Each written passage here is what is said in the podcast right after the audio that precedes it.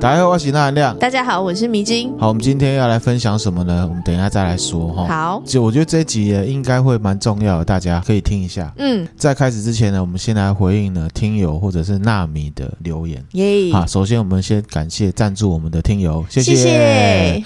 有一个叫 M R K 的听友， 嗯，他说呢，他最喜欢纳米含量跟迷之音了。感谢你。啊，不论我们讲什么都喜欢。哇，但是他还是要许愿一下。 他说呢，希望我们可以分享关于佛教的思想，或者是呃老子的无我思想。嗯，啊，他说如果那含量有兴趣讲一下，那就太棒了。嗯啊，希望可以一直听到我们的节目。我们会加油的。对，那我们老子会继续分享了。嗯那佛教的部分的话，呃，也可以分享啊。嗯其实我时不时会讲到，不知道大家听会不会很厌恶，有点害怕。就是我专门一集来讲佛教的话，大家会觉得我在传教之类的，会不会？应该不会吧？好，再来问，再来问大家好了。好，好好听大家的意见。对，然后呢另外还有一位叫铲屎官参上。嗯，啊，他也是抖内我们的听友啊、他说喜欢那含量跟迷之音真实的即时互动，还有个人观点的分享。嗯好、他说有一种呢老朋友围在一起泡茶讲股的亲切感。 那如果有机会听那含量说某一些日本地名的由来的话，似乎会很有趣。嗯，好，比方说日本啊的一些地方啊，京都啊，或者是东京这样子。嗯，好，我们之后有机会也会来分享。啊好感谢这位纳米的赞助，嗯纳米的赞助，嗯 谢然后还谢，有一位叫该该叫，嗯，他说持续支持，唯一支持哇，这样子。谢谢，好、然后还有其他一些匿名的赞助者啦，嗯哈、一样感谢，谢谢，谢谢大家。还有 Apple Podcast，它的标题是最喜欢的 Podcast，没有之一。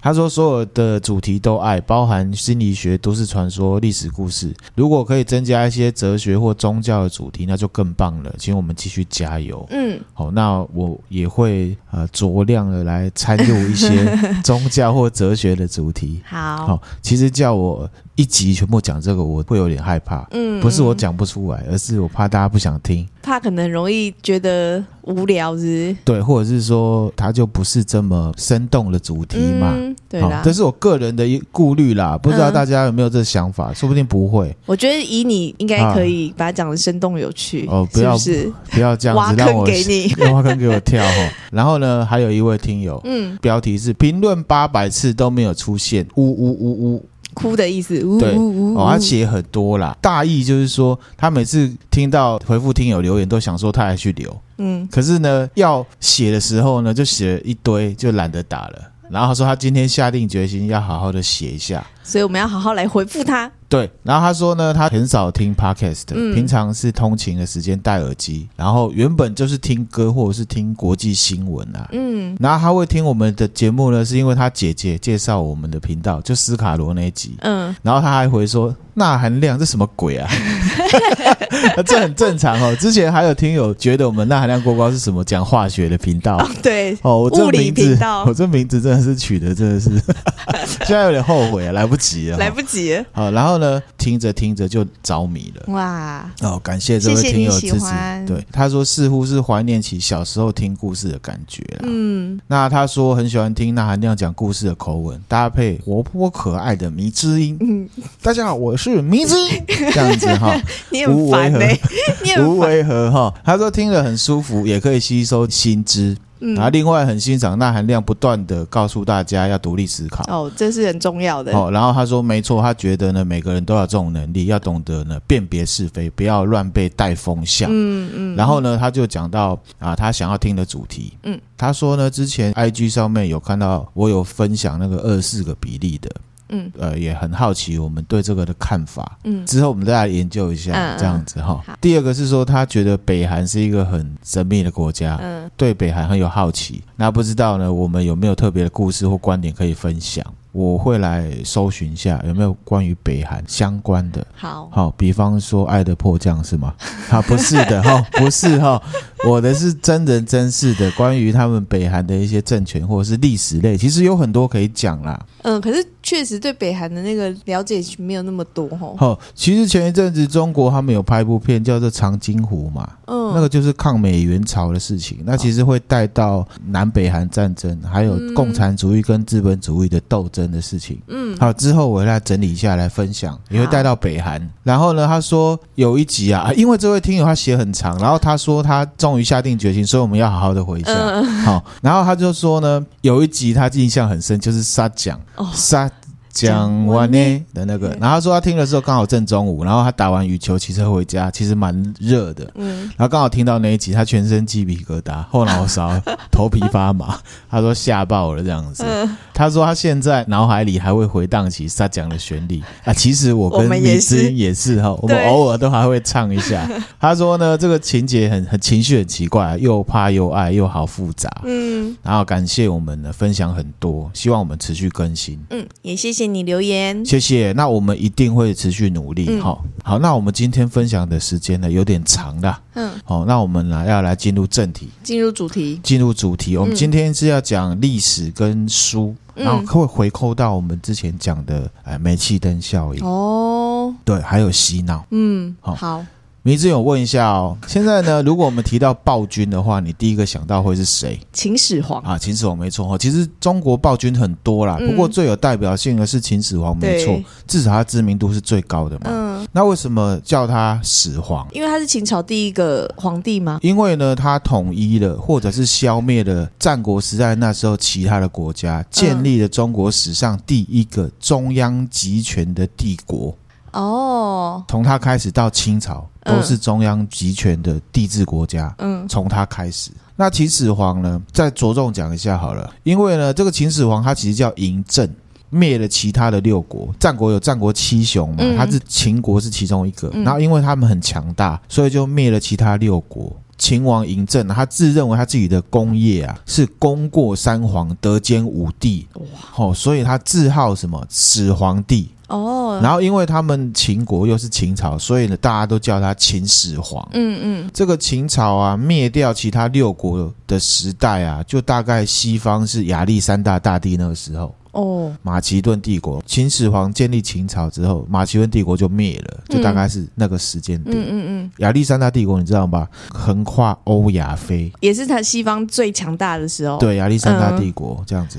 你知道亚历山大健身中心，嗯我知道啊健身就房是用亚历山大这个名词 我知道。好，后大概来是这倒了样子吗？哈、那大家就叫他秦始皇啊、嗯回来哈、那有一个名词也是从他开始，嗯比方说皇帝称自己，我昨天去买了一份激光香香鸡。嗯，啊，秦始皇就会说：“朕昨天买了一份激光香香鸡。从他开始”的。哎，朕就是由他开始的。嗯而且其实呢，在先秦时代，就是秦朝之前的春秋或战国时代，每个人都可以自称朕，朕就是我的意思。哦嗯中国有一个叫《尔雅》的书，嗯他就来说“朕”是什么意思，就是身体的意思，所以就是我的意思。好、嗯，所以在秦始皇之前，每个人都可以说“朕”。真的啊。譬如说，朕刚才打了个喷 嚏，这很现在肚子有点饿。对，人人都可以称朕。嗯可是呢，这个秦王嬴政啊，就是秦始皇，他成为始皇帝之后，就把这个朕拿来自己用，其他人都不能用。那先秦的时候，其实诸侯啊、君主自称什么孤啊、哦，啊寡人，寡人。差不多，或者是本王嗯啊。嗯可是呢，他就称为朕。所以如果其他平民讲的话，可能会被吊起来打。杀头直接啦杀！头你以为你是秦始皇吗？ 拜托，这很危险 可的是习惯还没改回来啊！啊。不行啊哦啊！好啦皇帝好啦说什么就什么哈。嗯那秦始皇呢，独占这个字，一直到清朝都是都一一样样，嗯就是皇帝就是朕，好，甚至其他国家地区的帝王也称为朕，嗯好，比方说明治天皇，甚至他在写这个终战诏书啊，就是投降声明，它里面也写朕，所以影响到海外哦。对。越南的皇帝也称朕，因为其实文化都会融合嘛，嗯嗯文化都会有融合。好，那在日文里面呢，哎，呃明治天皇朕的那个训读啊，字面上是写朕，嗯可是其实念成哇嘞，哦，然后呢，音读念为庆庆或是晋，所以秦始皇是哦，嗯也是蛮有带动潮流，带动潮流。嗯好，那问一下什么是中央集权？就是他一个人说了算啊呐。差不多是这样哦。嗯中央集权就是一种政权的制度啦，嗯以国家职权统一啊，这个国家的职权是统一在中央政府上面的哈、它是削弱地方政府的力量，跟地方分权是相对的概念。好、在中国这样的形式就是起于谁？秦始皇秦，并且在清朝的时候一直延续下来。嗯，大致上就是这个体制。大家会好奇啊，那秦朝之前春秋战国，或者是呃之前的周朝呢？嗯他们大概是封建制度，嗯，就是呢，王下面有很多诸侯，管好这些地方诸侯。那这些诸侯称我是王，那我就是皇帝。嗯嗯，懂那。可是中央集权就不是，只有我是王，你们全是垃圾，大概是这样的概念。 我们来着重讲一下秦朝。嗯秦朝的历史啊，是从西元前两百二十一年到西元前两百零七年，其实历史不长，嗯，就是十四十五年。对，十几年而已耶。对，中间呢总共有三个皇帝。嗯，为什么会这么快就灭亡了？你觉得原因是什么？暴政你要说是暴政也没有错，没有错哈。没有错。吼、好，我应该这样讲啊，就是说为什么这么快灭亡，嗯是注定好了，对不对？其实也是，也对啦，也对啊算是啦好。那客观因素呢？客观因素，就是暴政嘛，暴政就米子英刚刚讲暴嗯政，其实是就是太高压啦。那为什么太高压？也跟我们等一下要讲的、嗯哦，要介绍的书是很有关系的。哈，好，太高压的状况就是说，秦朝虽然这个外表看起来很强盛，嗯可是呢，这个秦始皇啊，过于集权、过度发展，严重奴役这个百姓。嗯所以呢，在秦朝的统治的过程里面，就会有看到一些很暴虐、很急躁的这种特色。嗯所以呢，当时的百姓饱受苛政之苦，嗯都想要叛变，嗯，因为太高一压了，定会的。太高压哈、嗯那秦二世就是秦始皇的下一任。嗯，继位之后啊，秦朝的朝廷又被一个人给掌权了，谁叫做赵高。一句成语叫“指鹿为马”，有啊，就是在形容赵高他在朝廷上面啊，指鹿为马？非常的有 power。嗯，我说这只鹿是马马下面的人不敢说不是，这么坏？就是好啦，啊，就你要是说话也可以啦，嗯他就是很有权力这样嗯专政，然后又给这个秦朝的朝政二次的打击。嗯就是说，内在有人在专政欧北部，那嗯外面因为整体法律或者是统治的模式高压，然后人心呢想要变化。嗯此外呢，就还有一个刚刚讲了，就是人心啊被压很久，很不愉快嘛。那你知道秦朝其实是击败了当初战国时代的其他六个国家对而建立的嘛？嗯那因为这样子太高压，所以有民变，嗯其他六国的这个势力啊，各自想要复国，哦他们就是一样一直在内乱，嗯一直在打仗。嗯虽然看起来就是秦朝，可是骨子里是很乱的。好，那一直到最后呢，秦朝的将领被谁给击败了？谁项羽，哦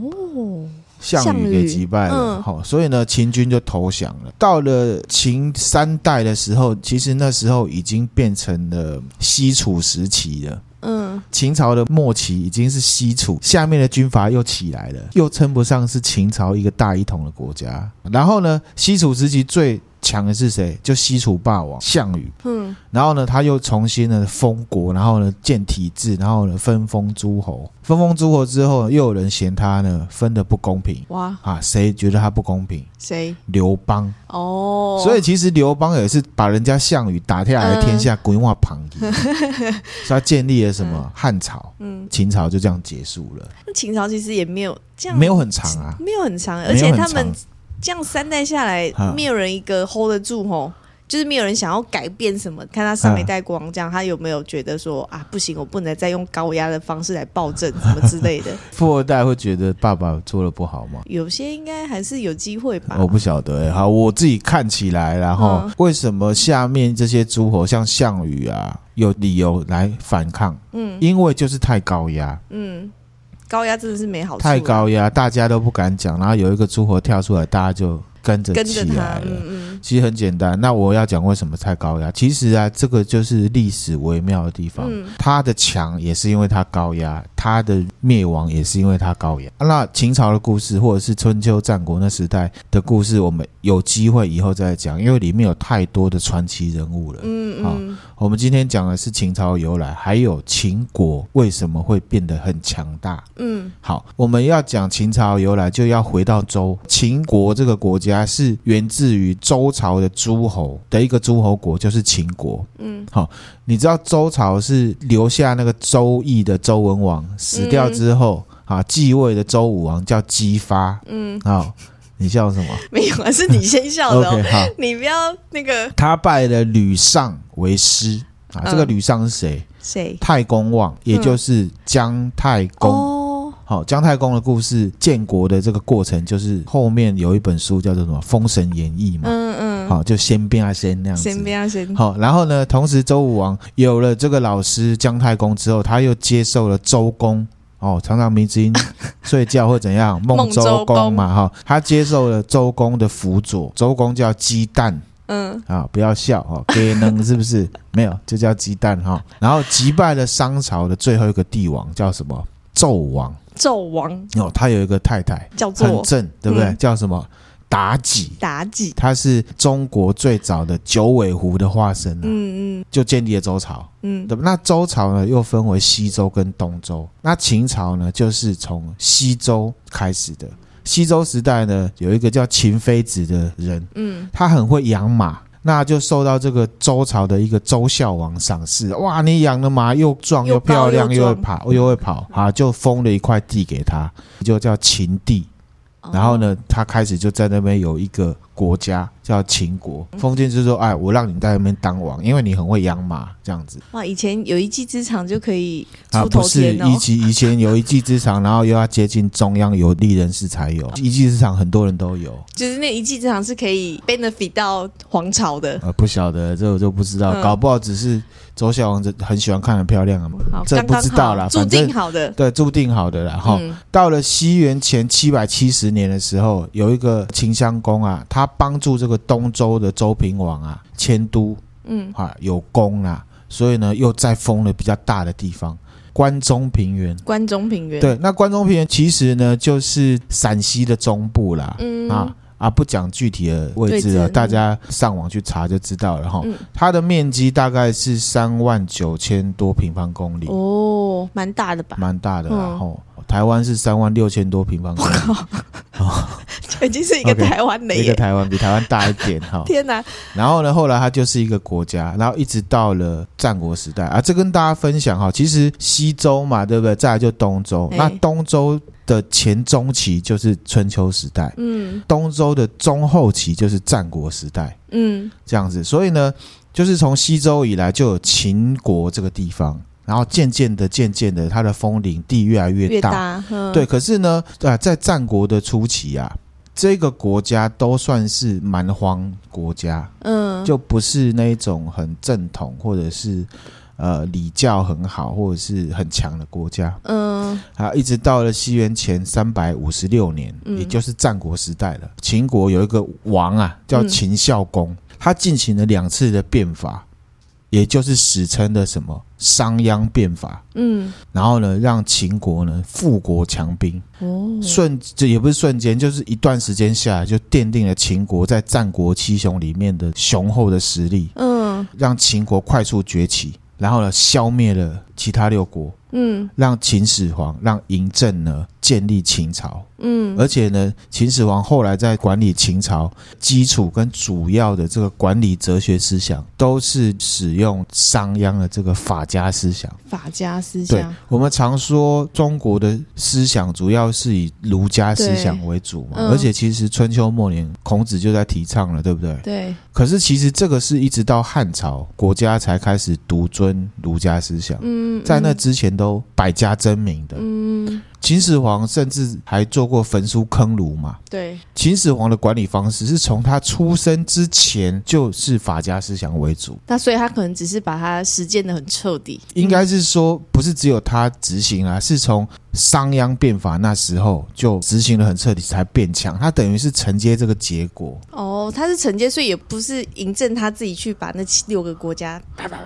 啪啪这样。都是过程啊，过程不是说他特别厉害，厉害而他厉害的地方是他是秦始皇嘛，他是承接这个集大成的结果、嗯、啊。懂你要说他是暴君，其实我反倒是觉得商鞅这样子的变法才是他被称为暴君的原因。嗯，好，我觉得这样子对秦始皇会比较公平，公平我自己觉得啦哈好。那法家是什么东西啊？嗯法家的治国思想呢，完全呢是从统治者的角度来出发的。嗯，法家学说的一些书籍的作者本身都不是统治者，那这很微妙可是啊。他们希望可以帮统治者来透过这种思想呢，帮助统治者，他可以让统治者重用他这样子。哦，好，这个有一种哈、奇怪的微妙哈感觉好微妙感觉，嗯大家自己就想哈、这本书是站在就是有我写了一本书，我站在你的立场对出发帮你写，对，可是我就不是你。这个其实后来应该要破题了啦。这个就嗯我等一下要讲的是商鞅变法，还有他的思想写成的一本书叫《商君书》。嗯，这个就是呢，中国数千年以来接受帝制这种制度，然后呢，每个人都是人治社会，嗯拍马屁，然后很奴的基因，就是从西元前三百五十六年商鞅变法开始奠定下来的。哇，我等一下讲，你会觉得哇靠，好有既视感、哦，嗯而且古人就这么做，所以我才会讲历史。你看下来，你会发现都差不多，都是那几套在玩，嗯嗯只是讲法不不一一样。样，包装形式不一对，样。好，那、回到法家哈，法家就是要教统治者呢，怎么样有效、有组织的去控制，让国家的财富跟领土得到最大限度的扩张。嗯法家认为，要扩大领土、增加财富，只可以用君主专制的方式。换言之，统治者在他的领域里面的绝对个人权利要扩到最大，他有办法达成他的目标。嗯，哇，要是现在的那种民主社会，如果用这个，哇，翻呐、是不是？我还是觉得啦，哈，嗯思想本身都没有问题，哦，重点是执行的人，嗯还有被执行的人，你有没有看清楚你怎么样对待的？嗯我觉得才是重点了。嗯哦那刚刚有讲嘛，这个商鞅他是在这个西元前三百五十六年的时候呢，进行了商鞅变法嘛。嗯商鞅变法也是秦国能够后来变强、统一六国的主要原因。嗯跟迷之音还有大家这边分享一下这个商鞅去说服秦孝公的过程。好，商鞅他其实是从魏国来的，嗯他是魏国出生，去到魏国，再从魏国到秦国。嗯，好，第一个魏是保卫的魏，第二个魏是魏先生的魏，哦，所以他甚至是有去魏国，再去魏国他呢，是魏国出生的，嗯保卫的魏，嗯然后呢，再到魏国去当谋士啊，嗯啊，可是，在魏国没有被重用，那他就出来了。甚至呢，当初养他的这个人啊，啊，名字我们就省略。嗯他跟魏国的国王说：“你要重用这个人，不然的话，你要把他杀掉，不然这个很可怕。”哦，那个人好像蛮有远见的、哦，他有远见，嗯可是当初魏国的帝王没有把这个话放在心上，所以商鞅才去到的秦国。嗯，他去游说秦孝公的时候，他第一次呢跟秦孝公讲什么呢？什么地道。地道？古代呢，理想的君王呢，治国之道也是从三皇五帝开始讲。这时候秦孝公呢，听得一直打哈欠、嗯打瞌睡，嗯把他赶走。他说是哪个猪头介绍这个人来，嗯讲这个肉肉等的故事，我要完全都不想听，我嗯不会用它。嗯，啊，可是呢，五天之后，商鞅又再一次求见秦孝公，跟他讲王道。王道就是儒家认为呢，君主应该要怎么样统治，其实核心就是仁义道德啦。嗯他用这个王道去游说秦孝公呢，秦孝公一样不能接受，一样把他赶走。然后呢，跟那个中间人 broker 说：“你下次再找他来，我一定打爆你，嗯，不要浪费我的时间啊！”第三次，商鞅又来了。那 broker 没有被打爆吗？ 哈，商鞅又来了哈，我先讲完哈。第三次来之后呢，他跟秦孝公讲什么？嗯，霸道。霸道，对内呢，加强君主专制、中央集权、富国强兵，而且呢，他的终极目标是向外扩张，目的就是要让国家成为霸主之国，嗯，就是法家思想。然后呢，秦孝公听了之后呢，哎，觉得还不错啦，有可是还动力是没有采用它。嗯最后一次，居然还有最后一次， 他又来了，好，直接跟秦孝公讲这个富国强兵的方法。嗯，好，秦孝公听得很入迷，还这样子转过来朝着，因为皇帝不可能对，还转过来朝着商鞅这样听啊，两个人一直讲一直讲啊，很开心。然后这 broker 就搞不懂，啊，之前你不是都很被毒烂吗？对啊，好、哦，那到底是为什么？然后呢，商鞅就说，其实他已经看出来秦孝公啊，他现在啊是要争霸天下。嗯，他主观的觉得哈，地道啦、王道这些都太花时间了啦，他也不想要跟人民啊打这种交道。反正我想要开外挂啦，我要快速变强啦，嗯嗯，不要跟我讲仁义道德。后来他就被重用，嗯，所以呢，法家的哲学就是什么？管理哲学就是什么？霸道。霸道。对，讲实在话，就是用拳头在管理。我可以讲一下我哎，对你商说，商鞅这样子很没有中心思想，他根本就是在猜秦孝公的，对啊，对啊。根本就是在猜他喜欢什么。他一次两次，对啊然后第三次猜中了，其实我觉得他很幸福啦，因为我们面试来讲哈，对啊也是在猜面试者啊，然后他居其然实也是在猜面试猜的人你面喜试欢官什呐、么对嘛啦，只是说这样子很不符合一个思想家，因为他就等于他其实没有他的中心思想，他没有他自己的理想。我完全是在为老板着想，哦，那你就知道那时候的老板是不是跟现在老板是一样的嘛？他没有要听你什么中心思想啦，他只要听你的脑袋里面有没有我对想我要有用的的东西嘛。好啦，只是这样就跟孔子就这差很很实多在啊！所以孔子找不到工作 嘛，是不是？你这样子，听友们有多大的挫折跟打击呀、这个没有，这个还是要相对让听友们知道现实嘛。你这样子好吗？已经没有理想啊这了吗世？界上有值得坚持的东西，可是跟你糊口吃饭是两回事，我只能这样 讲。那回到法家哈，这个其实就是用拳头在管理霸权。好、嗯那其实现在很多管理者很喜欢合理化这样的管理方式，嗯，其实就是他自己个性不好啦。好，那用这个霸道来美化自己，把包自装把自己的为所欲为，或者是把自己的好恶拿来定规矩，然后说成自己的管理哲学是霸道。就把它合理哦化。，不过其实啊，嗯，霸道或者是法家思想，也是讲方法、讲规则，也是有脑袋在里面的，嗯跟现在那种很粗略拿来美化自己是两件事跟惯情。老板不一样。对，完全不是你简单的粗暴的率性而为。嗯再来是我也要分享哈，如果你是专业经理人的话，嗯真的不要想用霸道管理，因为你你会无意间把自己干掉。嗯，为什么？因为公司不是你的，对，好，本质上也不是真的你说了算。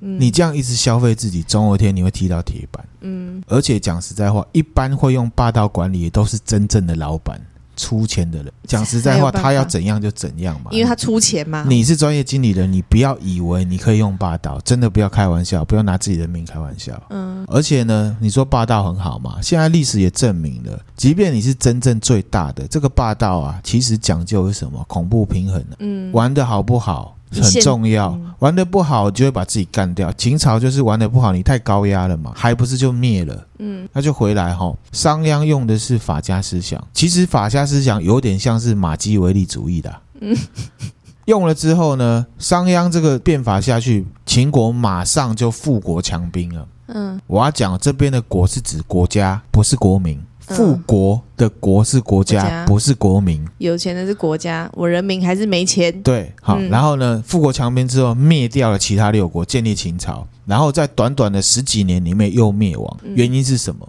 嗯，分享我个人看历史的想法。好，法家的思想其实说穿了，就是让你开外挂用的，嗯暂时把权力扩大，把压迫的力量加大，那个都是暂时的。嗯一定要懂得适时放开，你要的结果有了，赶快要换管理哲学。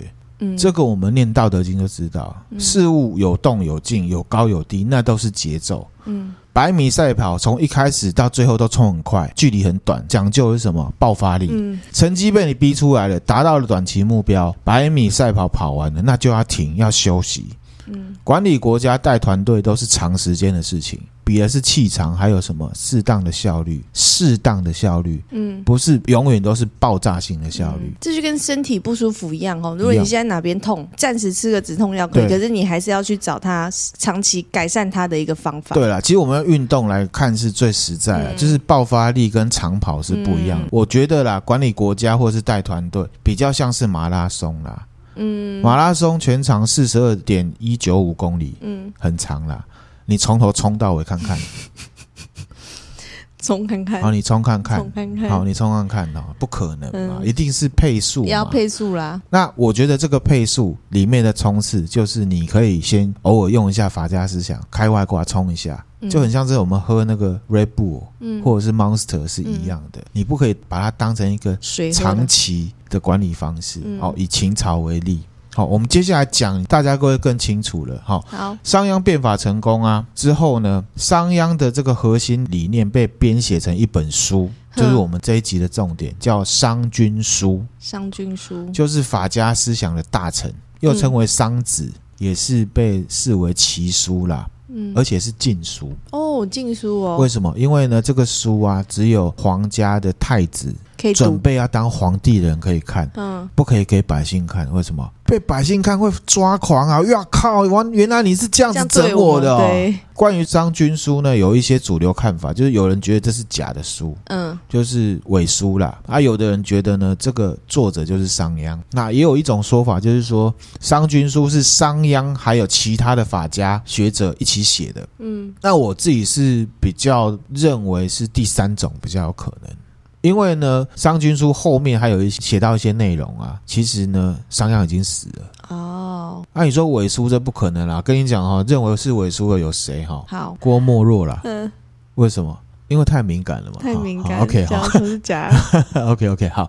那我讲一下呢，这个张君书的一些例句，嗯，你就可以知道他有多么的黑暗机，车跟马基维利主义。嗯好，这个他写呢，愚者暗于尘世，智者见于未蒙。嗯啊，他的意思是说，愚昧的人对于已经成功的事情啊，他根本不知道是怎么成功的。嗯明智的人呢，在事情还没有发生的时候就已经知道是怎么回事了。嗯那它的寓意就是说，商鞅认为啊，你要改革，你要定法律，不可以顾虑群众的想法。嗯当权者只要记得这些法令的目的呢，其实是要保护我们的人民。哇，这是霹雳大的情绪勒索，嗯这样子。嗯，他意思就是说，君王在定这个时候，你不要想说啊，群众会烦你啊，他他们不懂啦，嗯，其实就是这个意思，他们不懂啦。当权者，你只要记得，不管你的目的是什么，反正你跟大家讲，就是我是定这个法律是为你好嗯，这样子就好了。最大情绪勒索，对，OK，好。嗯他另外还有个意思就是说，他觉得啊，大部分的人啊都是懵懵懂懂啦，嗯做事情都糊涂啦，事情成功了，他也不知道到底怎么成功，所以这样成功都是侥幸的。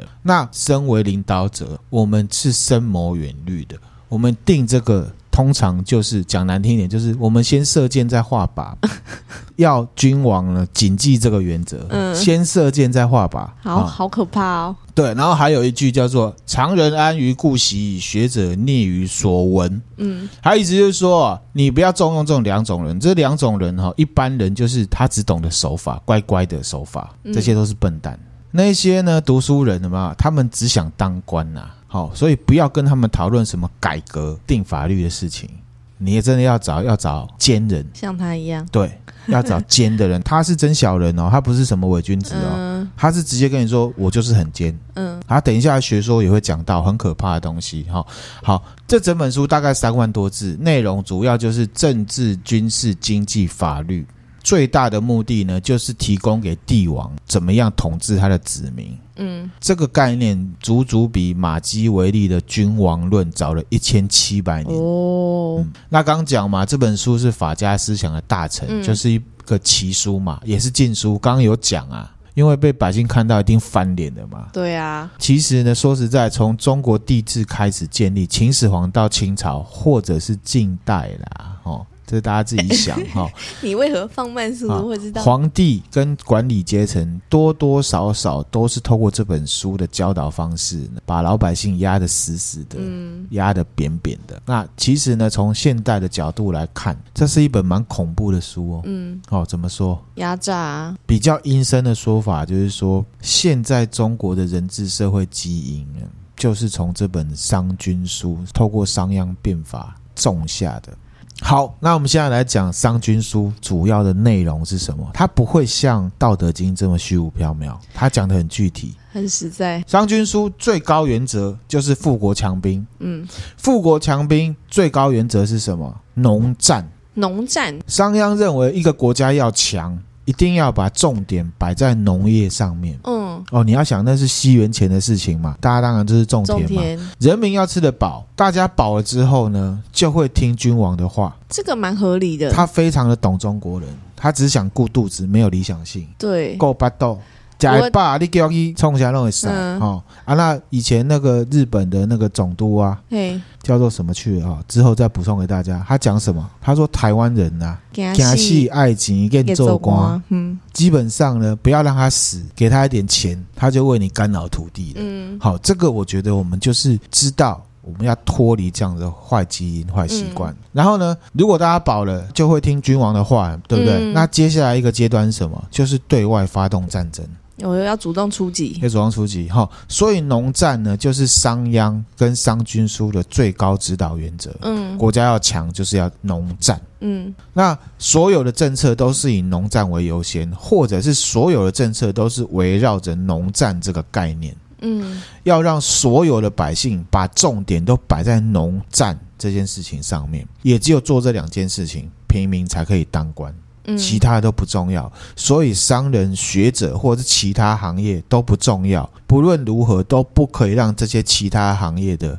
人当官，或者是取得权利，或者是话语权。所以要对农人之外的所有行业进行剥削、打击、打压跟禁止，逼所有人把重点摆在农战上面。嗯商鞅认为，如果没有这样做，没有摆在农战上面，老百姓就会想各种办法出人头地。对，如果这样子的话，国家的农战还有富国强兵的计划就不会实现，就会沦为空谈。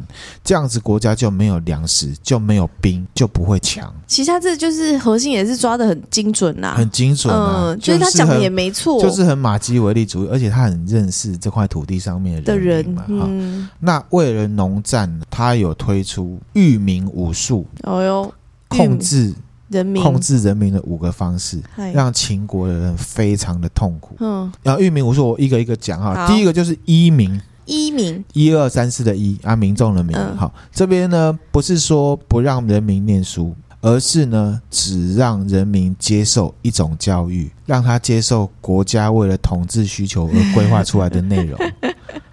哦，哦，有没有？呃，哦有没有觉得？嗯哎，哎哦，好哎像，哎哎，哦哦哦，对不对？哦哈，所以呢，人民长大之后就只有一种观点，一一种种思想想，，嗯，其他的思想只要跟自己不一样，都是错的，都是邪恶的。煤气灯，啊，对，那这样子呢，人民就会对统治阶级唯命是从，然后呢，会主动的保护统治者，嗯，这就是一种洗脑跟超巨型的真的耶煤气灯环境，这很强欸哎、西元前就有了啊哈、商鞅变法。七年前就已经把人性看得很透彻，啊，所以呢，在《商君书》里面有一句话叫做“农依于民，农则朴，朴则安居而勿出”。嗯他的意思是什么？他也是很有 insight，他真的看得很清楚。他就是说啊，强调了农战之后，大家就狂种田嘛，嗯所以全国的人都是农人，对不对？嗯那农人有什么特质？讲的好听就是比较朴质啊，嗯，老实啦，憨厚啦，就是愚昧。嗯好、这个里面直接这指出这，就愚昧，好就是好愚昧哈。那他说仆则安居而勿出就是什么？就是说呢，不论是愚昧还是仆子，反正你看你怎么看了、哈，嗯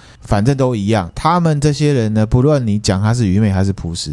他们都害怕或者是讨厌呢新观念，而且他也不喜欢外出，除非雄鹤啦，要出去冲啥、嗯，因为呢，他们不想要接受新观念，不想要自己微小的价值观而被挑战。嗯，这样子的人民对统治者而言是最好的状态，因为他们就唯命是从，懂得也不多嘛。嗯，那你要叫他做政令什么宣导，嗯你要做什么事，你不用跟他们商量，你只要直接对他们下命令就可以了。嗯嗯很好管理啊。然后再其次是什么？他们也只能种田啊，他们也不想要获得新知识，嗯所以对下未来下一代的发展自然就更没有想法，所以继续种田，吃得饱就好了，其他也不会想太多。嗯好，其他的皇帝都会安排。那到这边呢，你就看得出来，人民并不是帝王服务的对象，嗯不而是帝王的生产工具。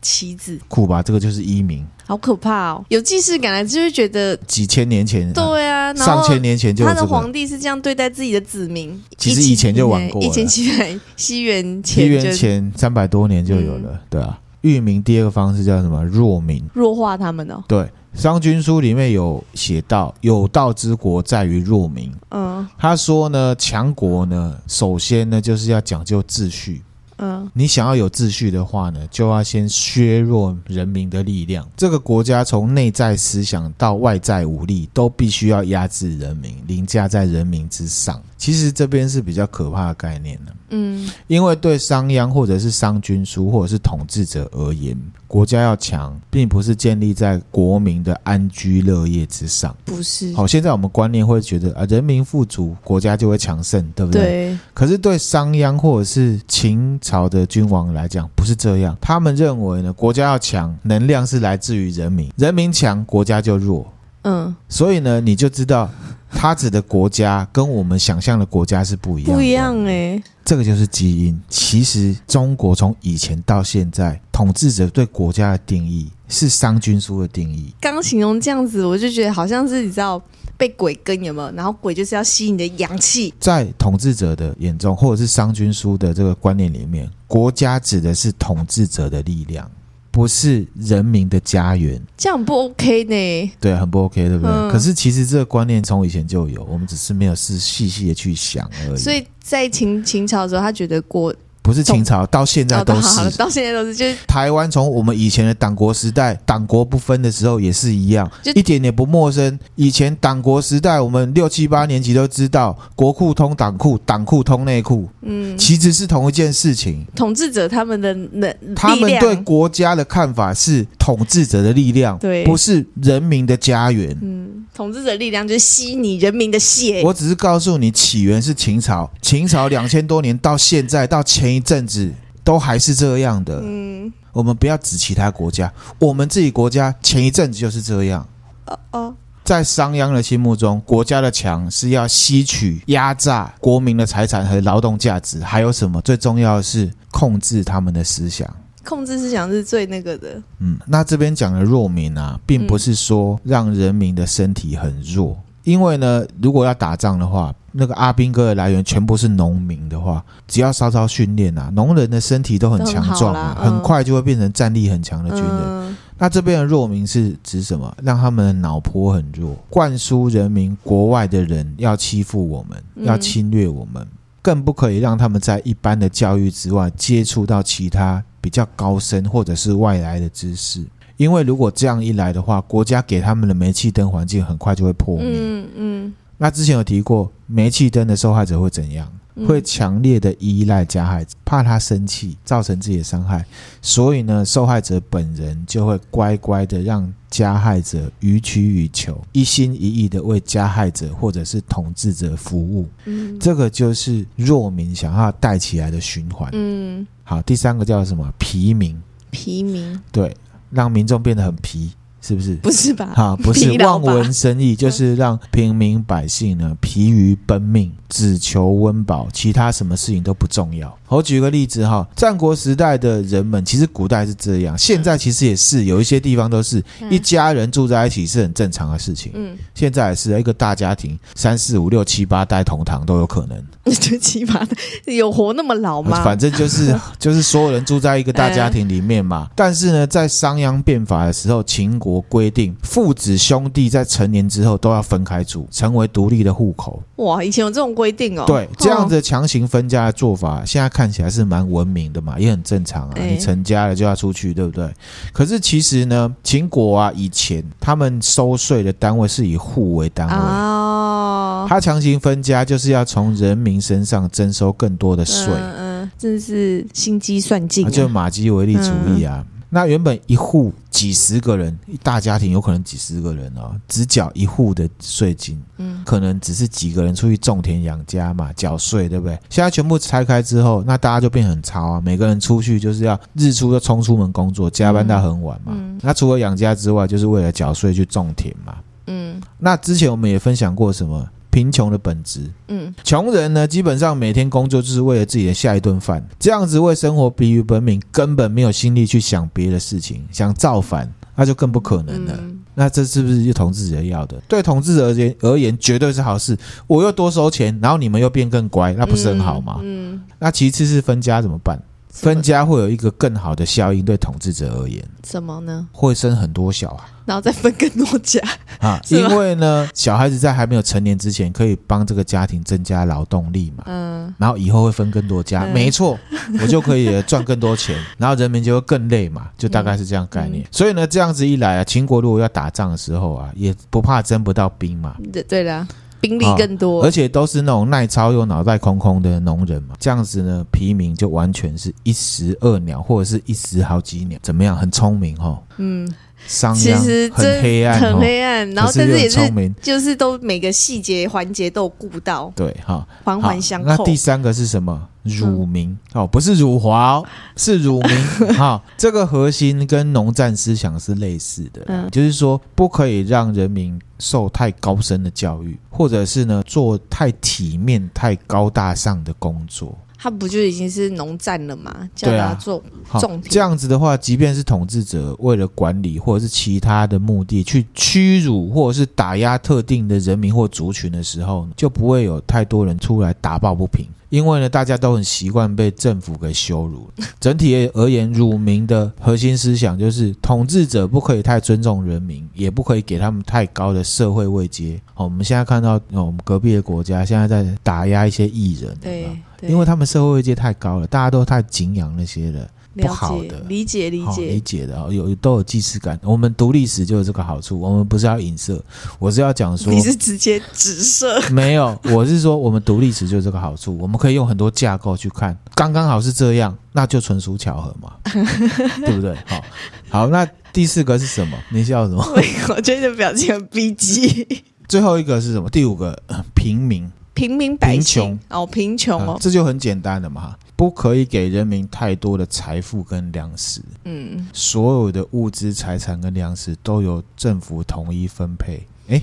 哎，这不是人民公社吗？哎，你怎么我哎，怎么了？人民公社怎么样？是他这样？对了哈，所以他意思就是说，绝对不可以让人民有钱，不然人民呢就不会依赖国家。如果人民不依赖国家，自然就不会听统治者的话。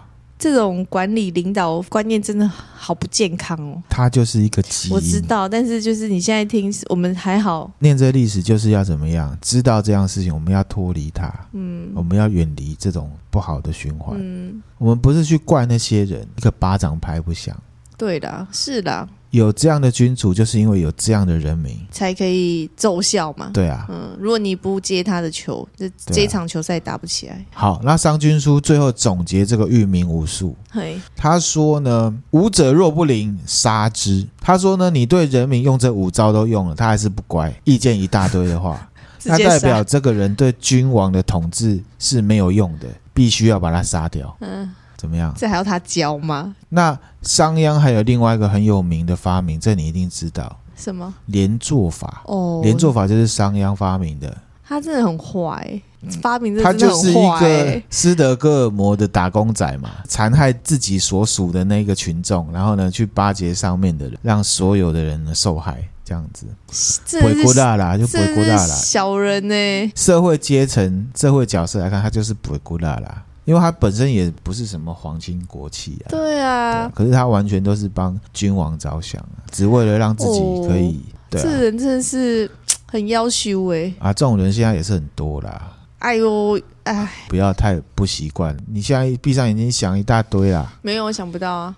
啊，真的啊、你举例啊？我想到很多，好， 我不方便讲，好，好，连做法是什么？他就是说呢，五家为五，十家为十，五个家庭绑在一起，然后呢，两个五个家庭绑成一个十家的为单位，嗯那有点像是邻或者是里的概念。嗯那一旦呢这样的编制确认了之后啊，也登记了，那这样子大家就不可以随便乱搬家。在这个单位里面呢，所有成员互相监视，嗯，好可怕。啊如果有人呢发现有人违背这个商鞅的法令，就要举报。嗯如果不举报，后来被发现，十家连坐，十十家都受罚，十家连坐，对，所以会逼得大家呢互相监视。嗯嗯，所以呢，除了工作很累之外，人跟人之间也没有信任，嗯互相猜疑，彼此叠对叠。还有一个也是很变态，嗯，商鞅还有一个概念叫做重刑轻赏。哦重刑轻赏好，商君书有一段文字，他说：“重刑轻赏，则上爱民，民死上；轻刑重罚，则上爱民，民不死上。”其实简单的意思就是说，如果君王对人民的错罚的重，立功的话赏的少，那么人民呢就很贱，他就会感受到统治者是很爱自己的，那人民呢就会为了君王去死。反倒如果呢君王太容错，对于做对的事情你太奖励，那这样人民呢就会得寸进尺，以后又管不动。嗯，有没有很变态、很抖欸 M？有啊，哎、我觉得重刑轻赏这个我不，说穿了是这样，我觉得你要重刑就要重赏。好了，我觉得好啦，啦，以后你当商鞅的话， 我当不了商，迷秧我当不了你当商迷 鞅，好不好？当民鞅变法，好他不这好？样太变态无法。其实这事情看起来也是蛮有既视感的。对啦，好，就是斯德哥尔摩症候群，啊嗯跟我之前分享的《道德经》刚好是相反的。嗯，那因为平常都活在恐惧当中啊，不死就很开心的真是苟活、啊。如果呢还有一点点奖赏，哪怕只是一点点，一定开心到翻天嘛，对不对？嗯那以后对君王是不是更加唯命是从了？嗯，然后还有一个观念很可怕，还有，刚刚还那有些还不够可怕，与弱去强，以坚御良。什么意思啊？好，《商君书》里面有一段文字写：“以强去强者弱，以弱去强者强。”嗯啊，很像绕口令，对不对对？啊简单的说，对统治者而言，这个国家的人民分成两种，嗯一种就是很好统治的弱民，就脑粉，嗯， 好、一种呢就是很不好骗的强民，就是知识分子嗯或者是名嘴之类的。嗯嗯对统治者而言，最好的状况就是全国都是弱民，都是脑粉，嗯，因为这样的话就是一言堂，对我叫你干嘛你就干嘛，对，那方便呢制造偶像崇拜。嗯，那如果有强民怎么办？干掉他，对，怎么干掉？就用数量非常多的弱民去淹没那些数量比较少的强民。这个我们现在不难想象啊，哈，之前我们有分享过文革斗臭老九是为什么？嗯、因为那是强民啊，对，还有我们现在其实有一些状况就差不多是这样嘛，网络时代。这让我想到那个，对，好，对，好，我 你们知不道要要讲讲，什么吗我们要剪掉哈。你讲了，我们还是要剪。所以你这样看起来，商君书的概念还蛮可怕的。因为如果你用不一样的势力的名嘴去消灭其他的名嘴，留下来的还是名嘴，对，还是强民 KOL 或者是网红。嗯，那以后他如果倒戈，不就后患无穷吗？嗯所以呢，绝对只可以用弱民的人海战术去围剿强民。嗯把反对的意见压下来的话，留下来的就是那些没有独立思考的弱民跟脑粉。那这样子对统治者而言是最好的。嗯那这个就是什么双重思想啊？嗯，那再来一个就是什么以奸御良，这个就是领导者带头引入什么黑暗丛林法则。嗯，我们台语常讲什么“穷家雄啊”。穷家无天良商君书还有商鞅认为呢，在社会当中啊，统治者应该要去扶持一些坚巧的人来帮自己服务，嗯，来消灭善良的人，或者是打压善良善良的人。他不用怕坚巧的人，为什么？因为自己握有王权。这些奸的人呢、最终怕的还是自己。嗯而且你别忘了，他们已经被训练了有斯德哥尔摩情节嘛，嗯，黑暗丛林法则。哎、这商鞅也是在帮自己那个耶吼。他讲这个的话，就也是在帮自己他自做一己个其防实护罩。他对啦，没错啦哈，让下面的人去斗。嗯，美其名是适者生存，是狼 性，看似强者就会留下来，可是最终其实还是为了符合统治者的利益。嗯嗯，而且这个狼是他所谓的脑粉狼，整体而言呢、啊从中央到地方，可以成为管理者的阶层组织成员，全都是为了这个黑暗丛林法则在服务的奸人。嗯那有良心，或者是没心机，或者是那些很单纯傻逼傻逼的脑粉弱民就会成为被压榨的最底层，而且这些弱民还会去保护统治 者哦，就是这个，你还要被压榨，然后你还要去保护他保护他们，对，哈，还要去帮他有没捍有既视卫，感？有有哈，超强的哈，大家醒醒啊！两千多年前的事情到现在一样，这是看历史我们的最大的收获。因为太阳底下什么没有新鲜事，这些事情以前就在做了。那上面呢，所有具体的方式都是围绕着商鞅的农战观念嗯来执行的。嗯做这些就是为了农战，嗯，所以呢，百姓的生活所需都是由国家来分配。睁开眼睛要做的每一件事情，就是为了国家服务。人民就是要想说怎么样为国家贡献，种田再不就是为国家打仗吗？而且这国家对不对指的是统治者而已。对，好，还有更过分的来了。刚才讲了农战嘛，嘿，农战之后是不是复国之后要干嘛？强兵，强兵之后要怎么打仗？嗯要发动战争嘛？他说一定要发动战争哦，嗯不可以强了就哦，就这大样家就好了就这样一定要打。嗯为什么？他说呢，大家肚子饱了之后就会想东想西，要让他们有事做，是不是？就会想东想嗯西。然后呢，之前我们提过社会学理论嘛，要暂时促成内部团结，就要制造外部敌敌人，人对不对？《商君书》里面的《去强篇》有提到：“国强而不战，独输于内；礼乐失身害，必削；国虽战，独输于敌；国无礼乐失害，必强。”什么意思？他说：“哦，你国家强了之后，有没有？如果你不打仗，会有毒素。什么是毒素？这边的毒就是指什么强民。哦，大家吃饱了，大家努力之后得到成果，开始脑袋会开始动了，嗯哎、会怀疑，哎、嗯，你以会想一前些事情。对，吃得饱就会有求知欲嘛。啊，我嗯个人是这样。再来就是说，国家的经济强了之后，各种的礼乐啊、政治学研究啊，各种学问就会出来。嗯这些东西，商鞅认为对统治者的管理都没有好处，嗯所以一定要发动战争，让大家忙起来，然后把这些毒素呢往外排给敌人。嗯，国家这些哈、哦、什么礼乐或是额外衍生的思想有没有？对国家都是坏处。嗯，好，其实这样的想法就可以联想到为什么秦始皇要焚书坑儒，很简单嘛，他就是延续这样的法家思想。读书人怎么样？想法太多了啦不，行，讲的东西又太有道理，你又讲不过 他，而且讲实在话，我身为统治者又不是要做有道理的事情，我要做的是对我有利的事情啊。嗯，对啦，那这这嗯就是什么？不解决问题，我解决提出问题的人。这 是好，啊，法家思想是这样啊。嗯那你也可以联想，为什么臭老九会被斗？因为统治者不想被讨论自己思想的不合理性跟漏洞，嗯更不想要被讨论他统治的不合理性嘛，嗯所以他会禁书，嗯，他会烧书，他会处理到那些批判他的读书人嘛，嗯因为他讲的一些东西，这太有道理 了。然后讲不赢啊他，对，会你会觉得我靠，好刺耳哦，哇，真的就是被他讲中了，恼羞成怒，把他干掉，嗯就大概这样概念。嗯 就解决提出问题的人。对，所以呢，换言之，从那时候建立的专制体制，一直到清朝或者是现在，嗯好、大家自己思考哈、嗯所谓的国家到底是什么？究竟是包含国民在内，还是其实指的是统治者的统治权利？大家可以思考，嗯我们追求的是什么？当然是追求是国民啊，那你就要看我们现在的统治者是不是这样想，擦亮你的眼睛。嗯，好，那我们要总结了哈。好，秦国呢，在商鞅变法之后啊，一直变成后面大一统的秦朝。嗯，所谓的统治，并不是以人民的幸福为依归，不是，而是一个目的，就是君王拥有强大的统治权，嗯可以出兵侵略别人，然后再来巩固自己的统治权。所以换言之，人民只是工具。好，这边重点来了，让人民温饱并不是他的终极目标，而只是阶段任务。嗯我今天来统治，不是要追求你的幸福，我达成你的幸福，是因为你可以达成我的目的。我要从你身上获得什么？那就像我之稍早提到的，这样的做法其实也间接造成了秦朝短命灭亡嘛，嗯十几年就。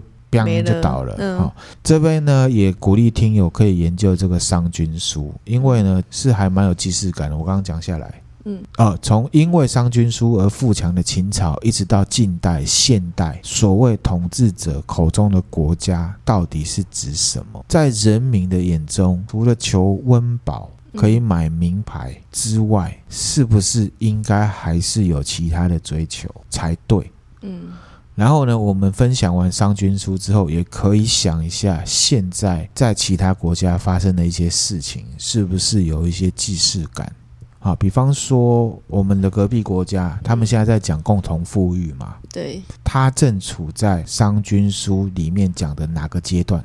农战啊呐、好，这大家自己想了哈，我你自己觉得也啦可以想哈。嗯那打击艺人或者是打击劣迹艺人，又是为了什么？好明显哦。那因为他们在打击劣迹艺人嘛，对那又代表他们现在国家处在什么样的状况？